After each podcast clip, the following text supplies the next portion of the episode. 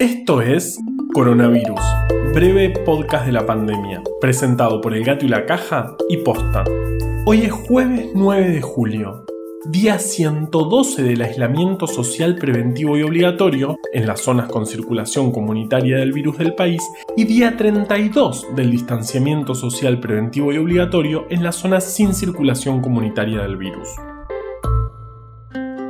Hoy es 9 de julio y en Argentina se celebra el aniversario de la Declaración de la Independencia, donde en 1816, en Tucumán, se rompió formalmente el vínculo con la monarquía española después de varios años de guerras. Entre quienes firmaron el acta estaban los diputados Pedro Medrano, José Antonio Cabrera, Eduardo Bulnes, Jerónimo Salguero, Tomás Godoy Cruz, José Darregueira, entre otros. También estaba José Mariano Serrano. En fin, si sos porteño, además de estar en aislamiento estricto, seguramente te diste cuenta de que todos ellos son calles de Palermo. Y si ya escuchaste el podcast antes, sabes que tengo el problema de tratar de saber quiénes fueron las personas que le dan nombre a las calles.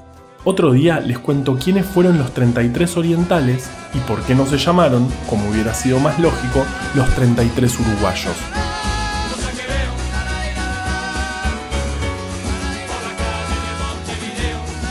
La otra noticia importante es que hoy compré mandarinas. Bueno, a mí las mandarinas me ponen feliz, pero eso sí no tiene nada que ver con este podcast, así que mejor pongámonos serios y veamos los números. En Argentina ayer se confirmaron 3.604 casos, la mayor cifra en un día. De nuevo, casi el 93% son residentes en el AMBA. Catamarca reportó 21 casos y pensar que hace unos días era la provincia que no conocía el virus.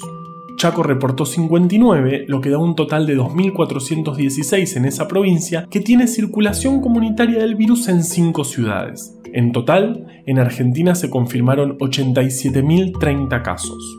Fallecieron 1.707 personas por COVID, lo que da una tasa de letalidad del 1,9% que se mantiene estable y de hecho es baja si la comparamos con la del resto del mundo que ronda el 4,7%. Las personas en terapia intensiva con diagnóstico confirmado son 671, un poco más que ayer. Por eso es importante, como te dijimos, analizar tendencias y no números aislados.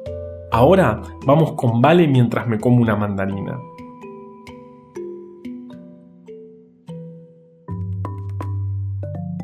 Ayer les conté que Carla Bisotti dijo que un resfrío ya contaba como coronavirus. Por suerte fue todo un malentendido y no va a cambiar tanto la definición de caso sospechoso.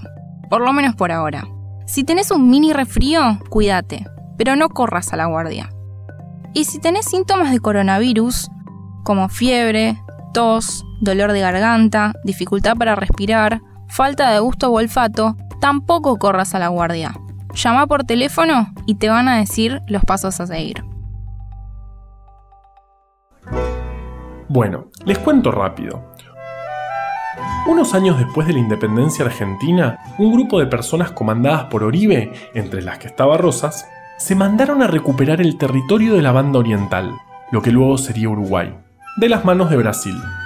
La idea era reincorporarlo a las Provincias Unidas del Río de la Plata, pero una cosa llevó a la otra y terminó en la independencia de Uruguay. ¿Vieron cómo es el fervor revolucionario? Y en ese grupo de 33 expedicionarios había además algunos nacidos acá, otros en Paraguay y hasta uno en Mozambique. ¿No es hermoso? Por eso son los 33 orientales, aunque no todos nacieron en Oriente. ¿Pero saben quiénes sí nacieron en Oriente? ¡Ja! Exacto, las mandarinas son de Asia y se llaman así por el color de los trajes que usaban los mandarines. Me voy a comer una, porque me parece que exageré y compré un montón. Feliz Día de la Patria.